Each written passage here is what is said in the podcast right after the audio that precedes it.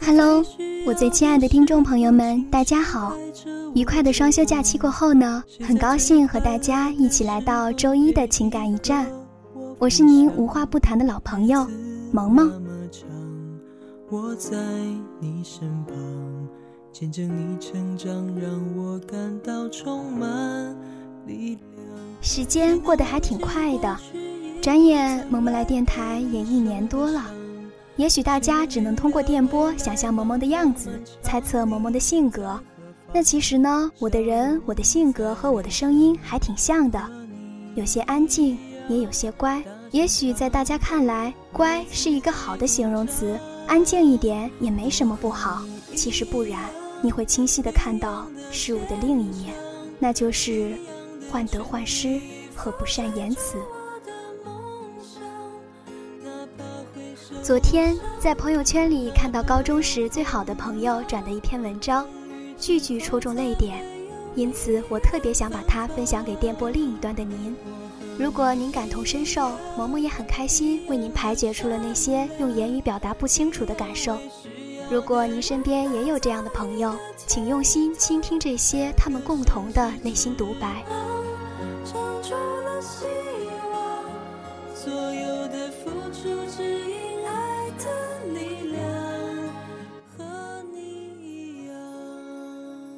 一直以来，我都是一个不喜欢辩论、不喜欢解释的人。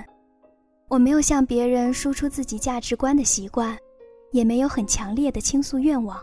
在工作中，若和同事出现意见分歧，我几乎很少去为自己的观点辩解，因为我一直觉得，与其辩解，不如认真听询他人的意见，从中吸取有价值的东西。如果对方说的对，那就改进。如果说的不对，那听过就好，不必在意。在生活中，我也永远是那个耐心倾听别人的故事，点头微笑，适当的时候予以安慰，尽量让他人在和我的沟通交流中是没有压力、毫无负担的。可是我发现，我低调谦和的为人处事方式，未必能得到我想要的结果。我希望得到同事的肯定，朋友的喜欢，然而。我用放低自己的姿态换来的，是被忽视、被冷落、被遗忘。我开始分析，为什么事情没有朝着我想要的方向去发展呢？在分析这个问题之前，我先进行了自我反省：为什么我会有这样的行为方式与处事风格？我反省的结果是，这样的行为方式反映出我害怕与人发生冲突的心理状态。这种心理状态通常表现为对权威的顺从，过于自我约束，放低自己的姿态，隐藏自己的想法，谦虚，谨言慎行，以求不与他人发生争执和冲突。而长期处于这种心理状态下，会让我变得越来越被动，习惯性逃避，害怕提出自己不同的观点和看法，收敛了自己的光芒。这样一个没有性格、没有见解、没有光芒的人，你会喜欢吗？不会。这就解释了开始的那个问题：为什么事情没有朝着我想要的方向去发展？按我室友的解释，就是你对每个人都好，纵使你再善良温柔、再谦逊温和，别人也只会把你定义为一个无公害的好人而已，不一定就会接受你、喜欢你。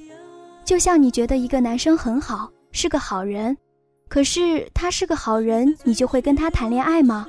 我害怕和别人发生冲突，那是因为我的内部语言通常是：我如果说了让他不高兴的话，他是不是会对我有意见？会不会就不喜欢我了？可我的生活经验让我渐渐明白，即便你迎合他人、取悦他人，别人也未必会喜欢你。反倒你的曲意逢迎容易让人看清你。直到我有一次看到网友绿妖的文章，他写，他做任何事从来不是为了让人喜欢的，而是为了得到他人的尊重。是啊，你为什么非要让人喜欢你呢？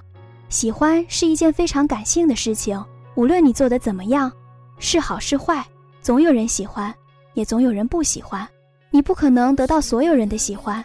但是你有可能让大家都尊重你。如何得到他人的尊重？就要让别人看到你的价值，看到你闪光的那一面。你要优秀、强大、独立、自信，才有可能得到尊重。带着这样的心理逻辑，我开始改变自己。在开创意会时，我试着说出我的内心想法。有和他人不同意见时，我会大胆地说：“虽然你的想法很不错，但我不这样认为。”我的观点被反驳的时候，我会用这样的方式：“我一定有考虑不周到的地方。”但我会这么想，是出于这样的考虑。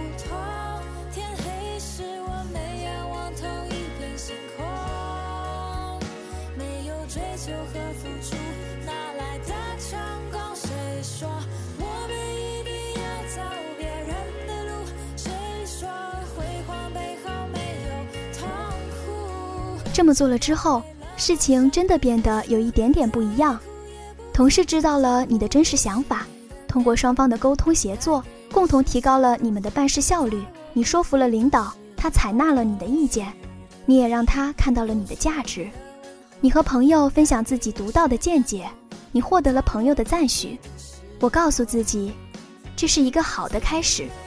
一点点斗争未必能带来改变，但是能塑造你的行为习惯。生活逼着我们快速思考，迅速反应。我们会褪去原来的青涩和纯真，换来一点点老辣和世故，用以和这个世界对抗。我也知道，我依然平凡、笨拙、纠结、犹疑，但在成为更好的自己的路上，我的目光却越来越坚定。